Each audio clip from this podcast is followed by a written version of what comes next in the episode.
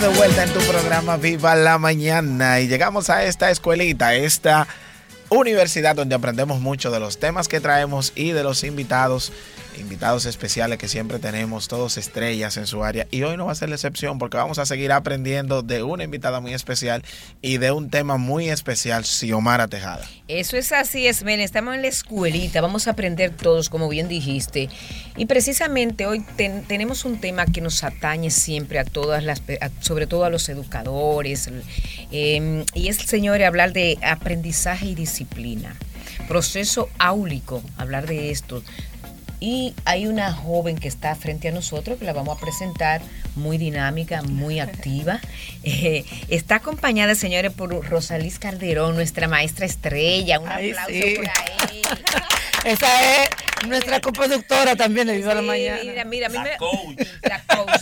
Lo que me encanta de Rosalis es que a pesar de ella ser una maestra también estrella y una maestra que produce, una maestra innovadora, ella también quiere eh, compartir, impulsar y dar a conocer a esas otras también compañeras docentes que también brillan con su luz. Habla muy bien de ella. Y eso habla muy bien de ella, que te felicito, Rosalis, de verdad.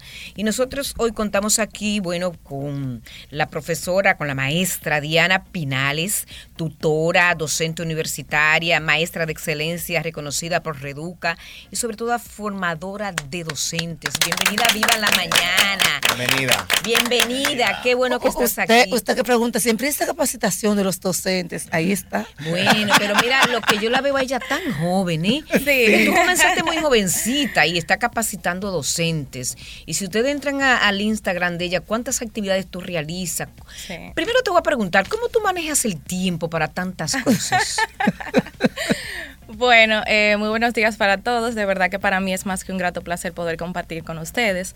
Esa pregunta del tiempo es algo que la gente siempre me dice, siempre me hace.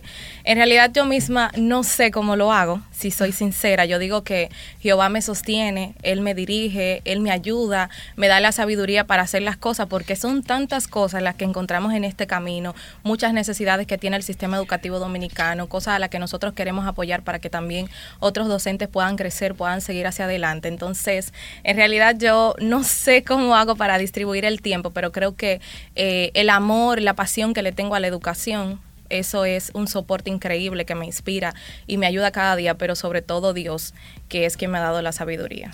Ah, pero, pero, vieron ahí que no solamente esa presentación del currículum, es el desenvolvimiento.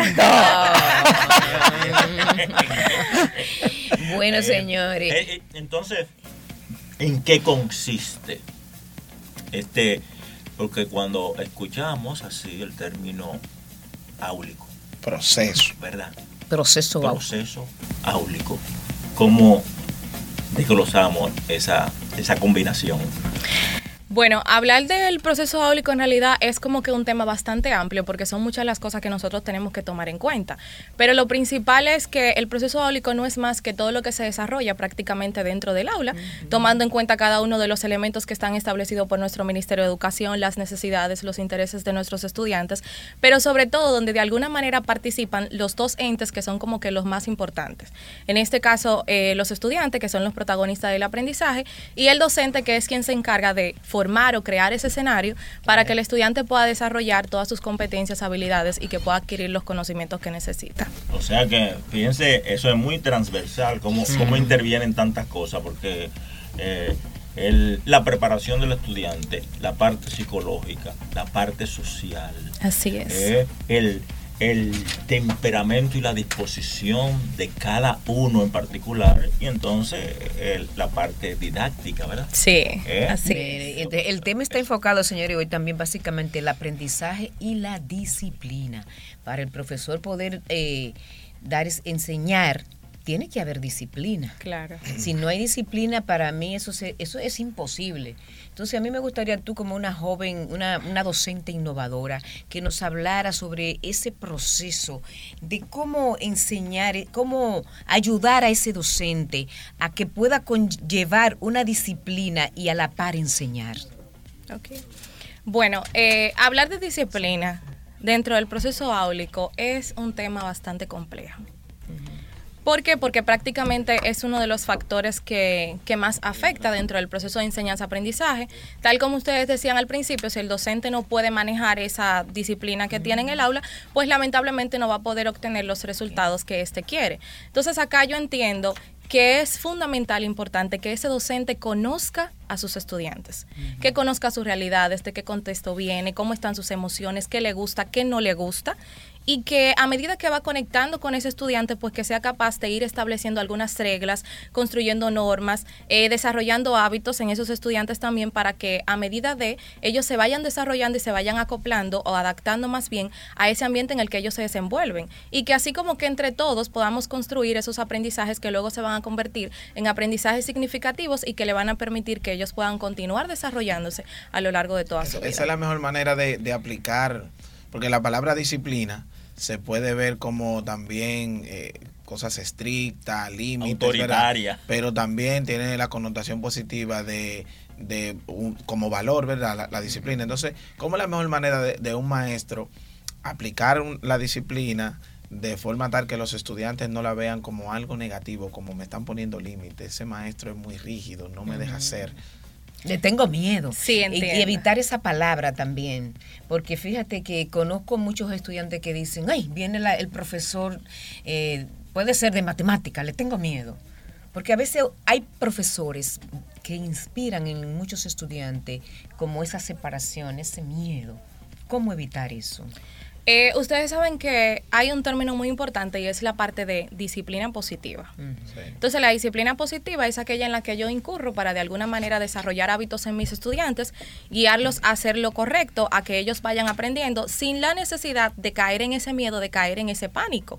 Entonces, hacerlo de manera positiva. Por ejemplo, en mi aula, en muchas ocasiones yo utilizo, porque yo también estoy en aulas del Ministerio de Educación, entonces yo utilizo algunas canciones con mis estudiantes. Por ejemplo, le digo, vamos a ver cómo está el aula hoy, o vamos a hacer un juego de los detectives. ¿Y qué ustedes opinan de esto? O sea, involucrarlo en ese proceso, que ellos vayan desarrollando como que esa conducta de esa responsabilidad, de que todos somos parte del aula, de que debemos apoyarnos, de que debemos comportarnos bien. Entonces, eliminar como ese no. También la parte del carácter, de cómo yo me dirijo hacia mis estudiantes, lo que dije al principio, conectar con ellos, conocerlo, que se sientan cómodos con el maestro, o sea, eso es fundamental con esa parte. Sí, porque aparte de todo, tú tienes que establecer un límite como profesora para también para que te respeten como docente, Claro. porque no es que la buena chona, la que todo se lo va a permitir. Eso no es así. Complaciente. Y tú dijiste algo muy importante cuando va- a, a la medida que vamos hablando. Si tú tienes 15 estudiantes en un aula, en un aula poniendo un ejemplo, tú tienes 15 historias ahí Claro. que Claro. vienen de una familia 15 con una formación diferente, 15 personalidades y a cada una de ellas entonces en base a eso tú vas a tratar con ellos. Así es. Que el, el docente no la lleva tampoco tan fácil. No. ¿Cómo debe prepararse ese docente también? para manejar esa situación de la diferencia de, de- de personalidades de cada estudiante y también entender que hay estudiantes de eso que pueden tener algún trastorno específico que le impide ese proceso de enseñanza-aprendizaje. ¿Cómo también identificarlo para de ahí recomendarlo a un profesional de la conducta si es necesario? Exacto. Bueno, eh, en ese caso yo entiendo que lo primero es que el docente tiene que eh, tener claro que el proceso de enseñanza-aprendizaje no todo es color de rosa. Y que tal como ustedes decían, eh, tomar en cuenta que esa diversidad que tiene en el aula prácticamente es riqueza.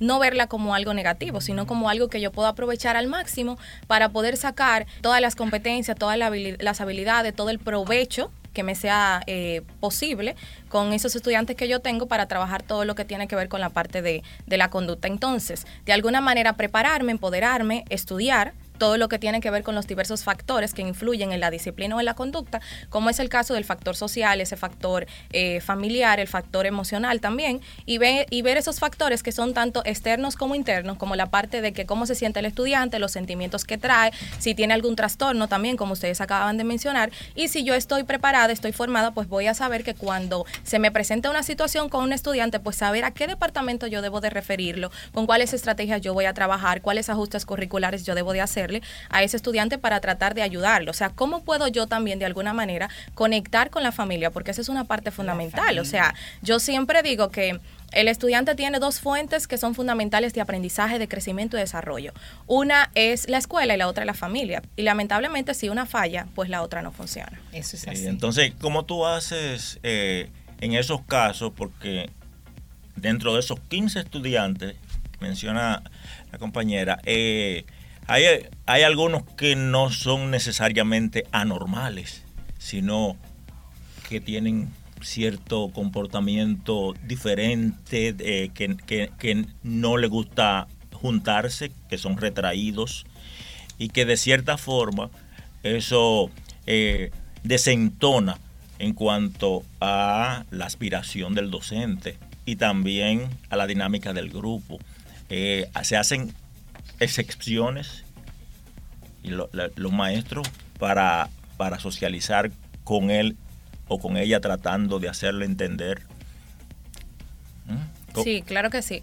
Este, yo siempre digo que mis estudiantes son mis compañeros de aventura. Y dentro del aula, más que una maestra, yo también soy como que una compañera, eh, una amiga de mis estudiantes. Entonces, conozco a ese estudiante, lo voy observando de manera detenida, no imponerle las cosas. Y si hay algo que no te gusta, pues busco la manera de poder adaptar lo que yo te quiero brindar a la necesidad que tú tienes, al ritmo que tú tienes. O sea, tratando de buscar la forma de cómo yo me voy acercando para que ese estudiante pueda crear o desarrollar ese hábito de confianza hacia el maestro y así de esa manera pues tratar de ir involucrándolo o conectándolo con ese contexto que nosotros tenemos.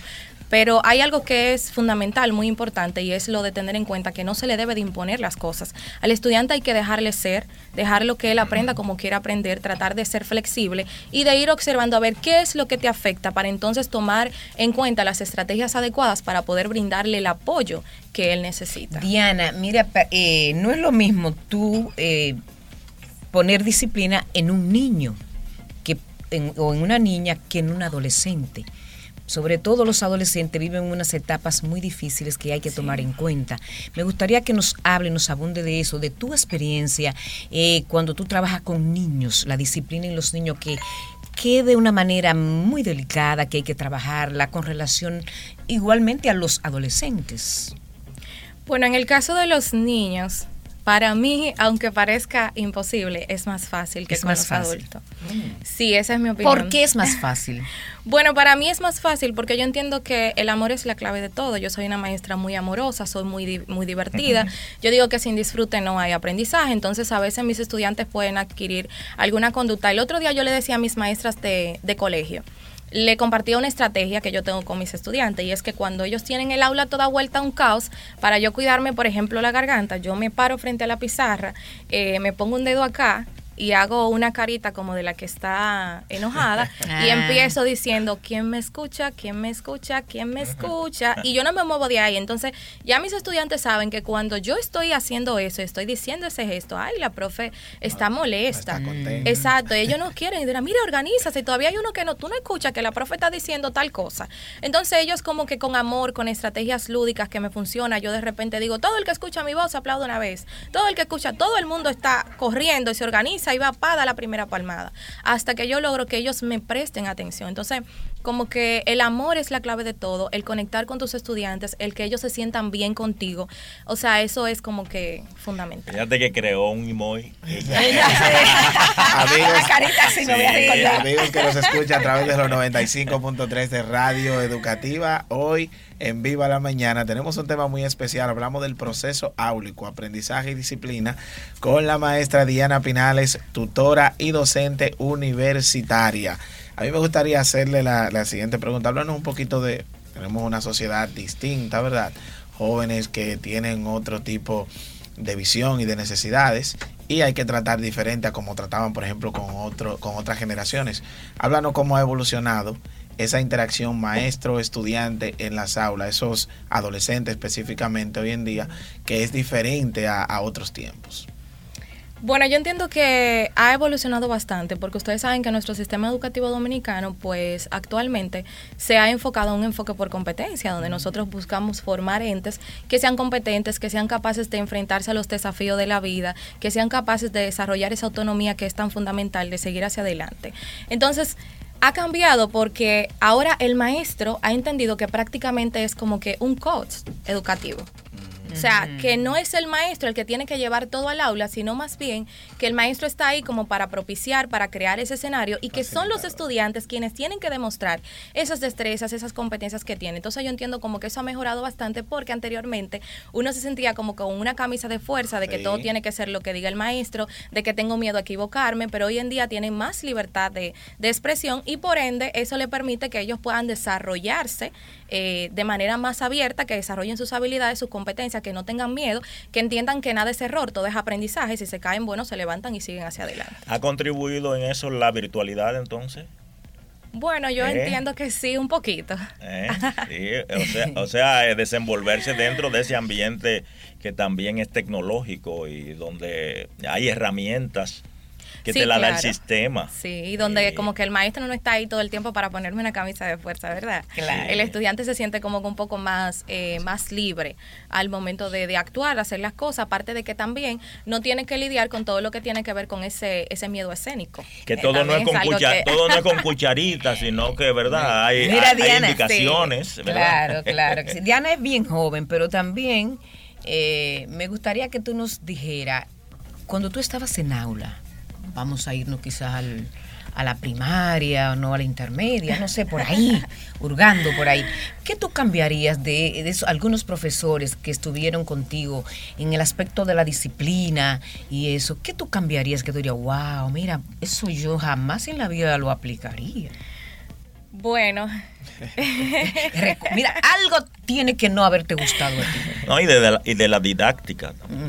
Bueno, eh, particularmente a mí, o sea, que me haya pasado a mí, a Diana, que Diana lo haya vivido o no.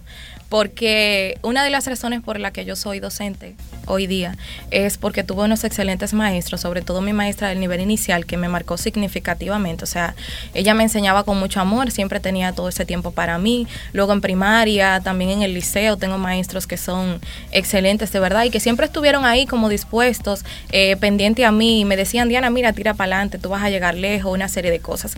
Pero, por ejemplo, cosas que veía, eh, la parte de que a veces hincaban los estudiantes pegado a la pared.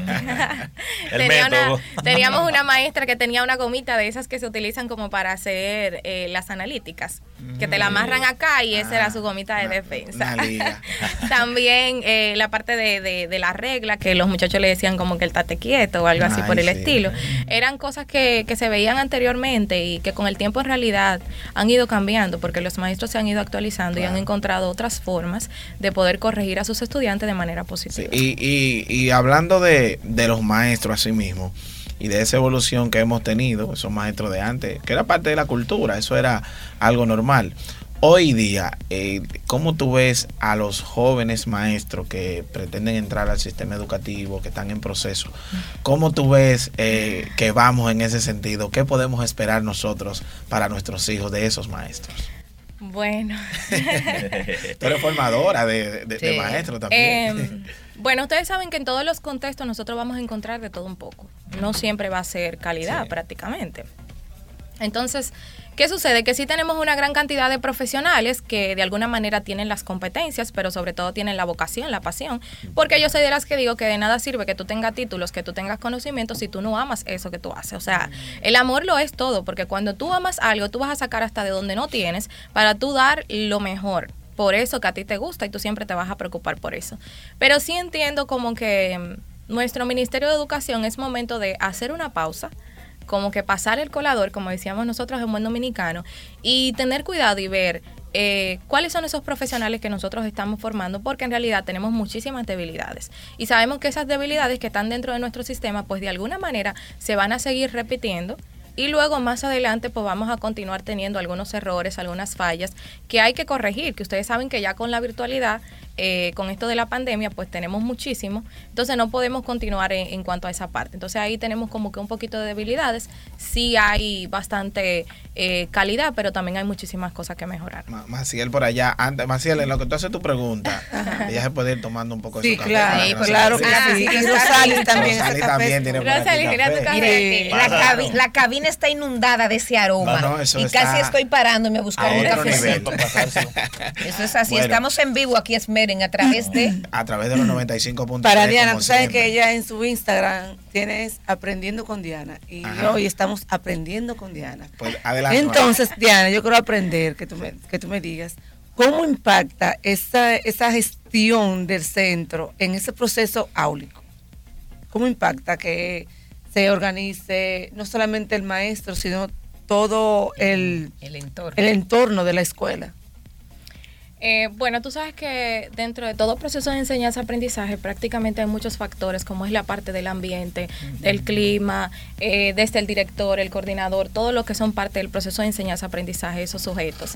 Entiendo que dependiendo de cómo estén organizados, pues de alguna manera impactaría de forma positiva o de forma negativa, porque entre todos tenemos que trabajar en conjunto. Hay un lema por ahí que dice que todos somos escuela, o sea, desde el director que recibe el niño, que ve que llegó, desde la estructura que si no está adecuada, por más que el maestro quiera darle calidad, por ejemplo, dentro del proceso de enseñanza-aprendizaje no, no va a poder hacerlo, desde el estudiante que se siente cómodo, que sí encontró eh, en qué sentarse, con qué recurso va a trabajar, entre otros factores más. Entonces, la parte de la gestión, eso es fundamental, ver cómo nosotros nos conectamos, cómo nos apoyamos desde el director, desde el coordinador, como dije, desde el docente, desde los compañeros que quizás tienen una problemática y no sé cómo la voy a resolver, pero voy donde mi compañero de al lado, que también tiene un segundo, y le digo, mira, me pasa tal cosa, ¿cómo tú crees que yo lo voy a hacer? Y todo eso es parte como de la gestión para que un centro educativo pueda funcionar de manera excelente y por ende, pues se puedan ver los resultados dentro del proceso de enseñanza-aprendizaje. Diana, perdón, profesor, eh, ¿entiendes tú también que los docentes están preparados para manejar esa parte emocional de los alumnos? Y muchas, porque muchas, hay que entender, los docentes son humanos, somos humanos, son humanos.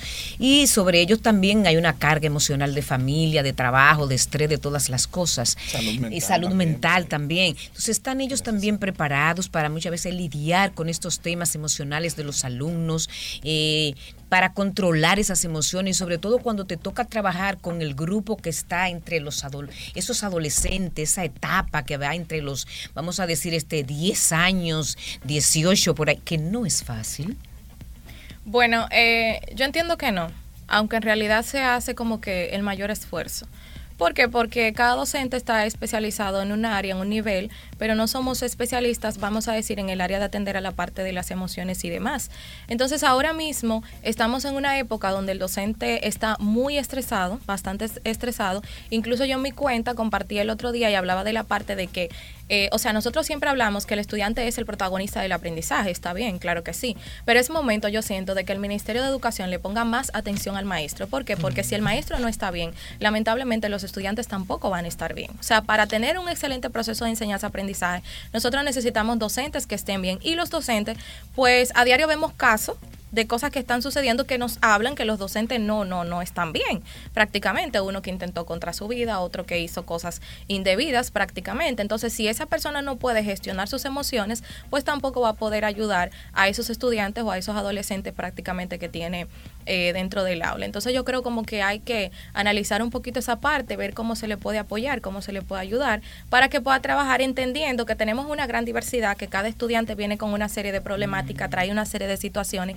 y que a veces yo también tengo el estrés de que tengo una familia, porque el docente también tiene una vida, traigo todos los problemas que tengo de mi casa. A veces a nosotros como maestros nos exigen con los estudiantes, pero nosotros ni siquiera sabemos cómo están nuestros hijos. O sea, no tenemos un tiempo para nuestros hijos, para dedicárselos a ellos, vamos a decir, y cargamos con todo eso. Aparte de también la presión que tienen los docentes de parte del Ministerio de Educación, que lamentablemente yo opino que a veces sucede que nos exigen más cantidad que calidad. O sea, es mucho papelito y menos resultado. Entonces, lamentablemente nosotros no podemos continuar así porque el docente se encuentra estresado. Aparte de que también, pues podemos encontrar factores como un lenguaje divorciado. O sea, una cosa te dice el que coordina, otra cosa te dice el técnico que te supervisa y el docente está en medio de todo eso, en medio del sistema, del técnico, del coordinador, eh, en medio de la familia, de las situaciones de los estudiantes, pero también de una vida que yo tengo y que nadie se detiene a ver, vamos a decir, cómo se siente el docente, porque todo el tiempo están trayendo, están cambiando, están poniendo cosas y de alguna manera las emociones se ven afectadas. Hay que simplificar más, menos burocracia, Así es. Hace- y para en- mejores resultados. Así es. En cuanto a la, a la tecnología dentro del aula, háblanos un poquito cómo se va dando ese proceso de, de integración. El maestro de hoy en día se ve obligado porque los jóvenes eh, nacen ya, ¿verdad?, con esa mentalidad tecnológica e inmerso en ese mundo. Háblanos un poquito cómo se da el, el proceso de enseñanza-aprendizaje o cómo influye eh, esos procesos de, en la tecnología? Bueno, ya todos sabemos que hoy en día la tecnología es algo que llegó para quedarse. Sí. Yo el otro día le decía a mis hijas, eh, yo no voy a decidir lo que ustedes van a estudiar, pero a mí me gustaría que ustedes aprendan tecnología, que ustedes aprendan todo lo que tiene que ver relacionado a los idiomas, porque son cosas que van a ser prácticamente eh, fundamentales. A medida que va evolucionando el mundo, lo vamos a necesitar. En el caso de la tecnología, eso es eh, fundamental, ya como dije anteriormente, pero lamentablemente muchos docentes se ven limitados. ¿Por qué? Porque si yo no cuento con los recursos, de alguna manera dentro del aula, dentro del centro educativo, por más que yo quiera, una lacto no es suficiente, una bocinita no es suficiente. Porque el otro día yo decía, o sea, hablar de integración de la tecnología no es porque yo tenga una pantalla, le ponga un video a los estudiantes, no, no, no, es que yo le enseñe las herramientas, cómo tú la puedes utilizar, cómo tú puedes desarrollar habilidades y competencias con eso y cómo tú puedes construir un aprendizaje significativo. Incluso pasa mucho en el nivel inicial, que a veces las maestras tienen la zona de tecnología que está eh, mencionada en ese nivel, pero cuando tú vas, todo lo que está ahí, o sea, nada es funcional. Nada funciona, entonces no tiene sentido porque no se trata de que tengamos una PC por tenerla, una pantalla por tenerla, sino ver cómo nosotros desarrollamos habilidades, competencias, construimos conocimientos y aprendizaje a través de eso que tenemos ahí. Hablando de, de habilidades y de, y de talentos, ¿qué te hizo a ti ser maestra de excelencia reconocida por Reduca? ¿Y qué tú sientes al recibir ese, ya lo recibiste, por supuesto, ¿qué, qué sabor te ha dejado ese premio? Bueno, eh, lo que me llevó a eso fue la innovación. Esa chispa, el siempre querer como que estar dispuesta, no ver los límites, no ver de dónde viene cada niño, sino entender que todos son iguales y que todos de alguna manera necesitaban recibir lo mismo de mí. También el atreverme a integrar las familias, porque las familias para mí son como que mi mejor aliado. Yo entiendo que si trabajamos en conjunto nosotros podemos conseguir excelentes resultados.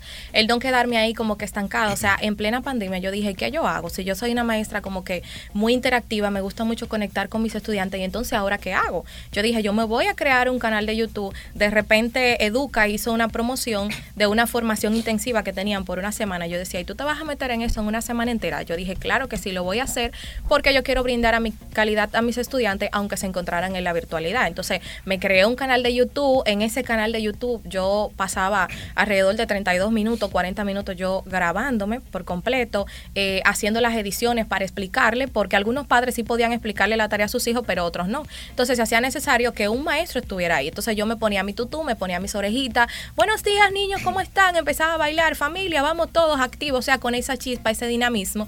Y entonces como que Educa, cuando yo estuve con ellos dentro de, de, todo el proceso de la formación, ellos se interesaron por conocer un poco más de mi práctica. Yo no sabía que me estaban evaluando para un premio y ellos me preguntaban, ¿y cómo tú lo haces? Y tú me puedes compartir un plan y cuéntame. Y luego eh, extranjeros de, de, diferentes países, entonces también conversaban conmigo, me preguntaban sobre cómo lo hacía, cuáles estrategias yo utilizaba. A ellos les encantaba cómo yo planificaba, cómo tomaba en cuenta las competencias, las estrategias, la integración de la familia para darle respuesta también a la diversidad de los estudiantes que tenía y que aún estando en la pandemia no me quedé estancada en la parte de que te mando una nota de voz y una foto para que tú hagas la tarea. ¿Y a cuántos eh, estudiantes pudiste impactar en esos tiempos de pandemia, así con, con, tu programa en YouTube? ¿Tienes, ¿Tienes un numerito? Bueno, en realidad yo no tengo así como eh, un numerito. Al principio cuando yo inicié, el objetivo era como llevarle el pan de la enseñanza a mis estudiantes, pero luego me motivé más cuando yo veía a tanta gente que me decía, wow, maestro, tú no sabes lo que usted me ha ayudado.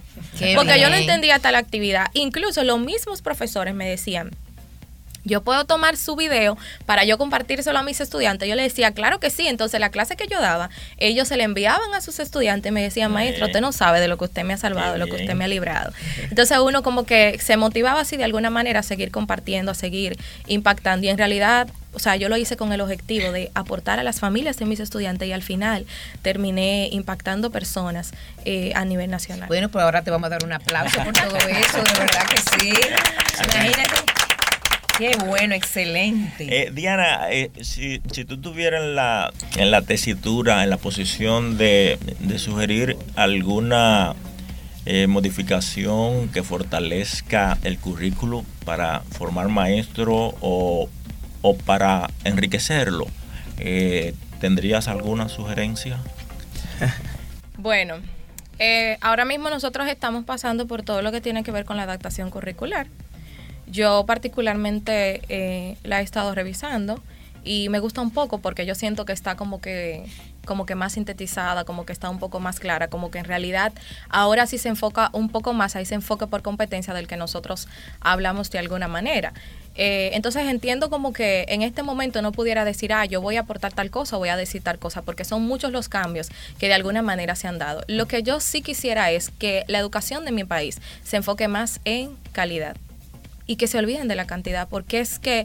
Eh, o sea, no depende de cuánto yo enseñe, sino de cómo yo lo enseñe, con la innovación que yo lo haga, con la calidad que yo lo haga. O sea, yo tengo esta botellita de agua y de ese solo contenido yo puedo darle respuesta a todas las áreas habidas y por haber. Puedo desarrollar un sinnúmero de competencias y habilidades. Entonces, yo quisiera que le permitan al maestro enseñar como quiere enseñar para que los estudiantes puedan aprender como quieren aprender. Porque a veces yo quiero hacerlo de una manera porque he identificado una necesidad que tienen mis estudiantes, pero entonces tengo una camisa de fuerza de que no, que tú tienes que hacerlo así, que tú tienes que hacerlo allí. No es que el docente no va a planificar, claro que no, eso es esencial, porque cuando tú te planificas tú puedes alcanzar las metas, los propósitos que tú tienes y siempre tenemos una intención que nosotros queremos lograr, ¿verdad? Entonces, trabajar de la mano de esos elementos que son fundamentales, que están establecidos en nuestro diseño curricular, la parte de las competencias, los indicadores, eso yo eh, no lo discuto porque yo sé que es fundamental, pero quitarle un poco esa camisa de fuerza, porque al final el docente es quien conoce en realidad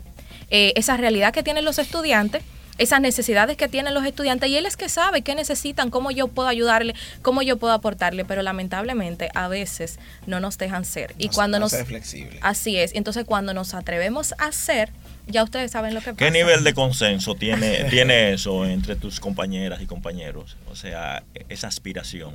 Eh, eh, ¿Están de acuerdo? Claro, bastante. lo dejen, lo dejen dejarlo ser. Sí, claro que sí. Incluso, este, yo le comentaba mucho dentro de los espacios que he estado, siempre, siempre lo digo, se lo comentaba a Darwin Caraballo, que es una persona que siempre está dispuesta a escucharme, y le comentaba a él sobre eso. Y también, ustedes saben que dentro de mi espacio de formación, cuando trabajo en los talleres, o sea, el miedo de los docentes es ese miedo a equivocarse, es un miedo a que cuando venga el técnico me diga que eso está mal, a que cuando venga el coordinador me diga que eso está mal. Pero yo decía el otro día, no se trata de que yo te diga que está mal, se trata de que yo te enseñe entonces cómo tú debes hacerlo. Porque nosotros no somos perfectos, estamos aquí y en el camino nosotros vamos aprendiendo, ¿verdad? Y todo docente siempre tiene que estar abierto a aprender porque las generaciones van cambiando y las cosas van cambiando.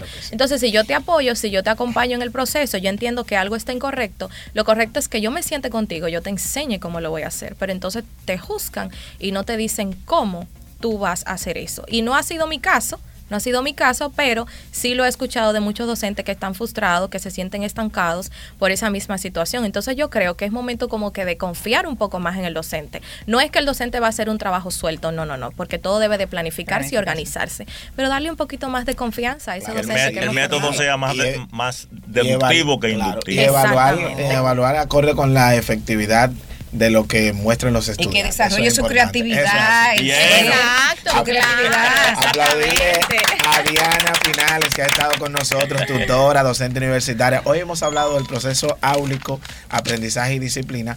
Hemos aprendido mucho contigo. Gracias por venir por acá. Esperemos que no sea la última vez y que podamos seguir teniéndote por acá. Claro, y por más profesores que lo dejen ser, que sean creativos. Eso así nosotros. Ah, llevando sus lineamientos, claro, pero estoy de acuerdo con, con creatividad y lineamiento vamos al cambio. Cuando regresemos mucho más. Esto, Gracias, gracias. ¡Viva la mañana!